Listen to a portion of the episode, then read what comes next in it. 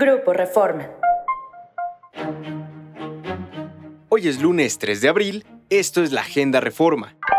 Nacional. La empresa que fue usada para desviar más de 142 millones de pesos de seguridad alimentaria mexicana, Segalmex, por supuestas compras de azúcar, recibió recursos del gobierno de la Ciudad de México. El Servicio de Administración Tributaria, conocido como SAT, detectó que el gobierno capitalino transfirió al menos 9 millones de pesos a la misma empresa fachada usada por Segalmex para el desvío de fondos.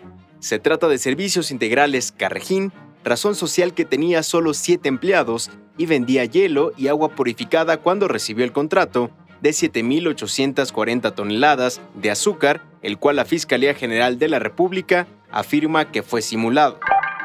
Las campañas electorales para la gubernatura del Estado de México iniciaron durante los primeros minutos de este lunes. Delfina Gómez abanderará una coalición con Morena en su segundo intento por ganar esta elección. Alejandra del Moral irá con el PRI-PAN-PRD de cara a las elecciones que culminan en junio próximo.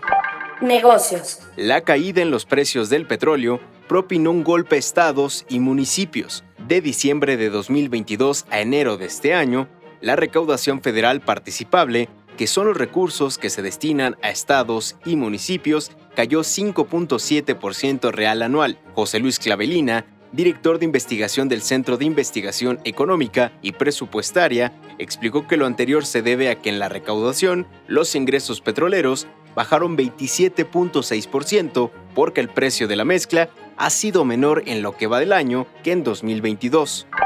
Ciudad. En la Ciudad de México circulan 139 autobuses obsoletos del Metrobús, lo que representa el 16% de los vehículos que operan en 7 de las 8 líneas, de acuerdo con especialistas en movilidad.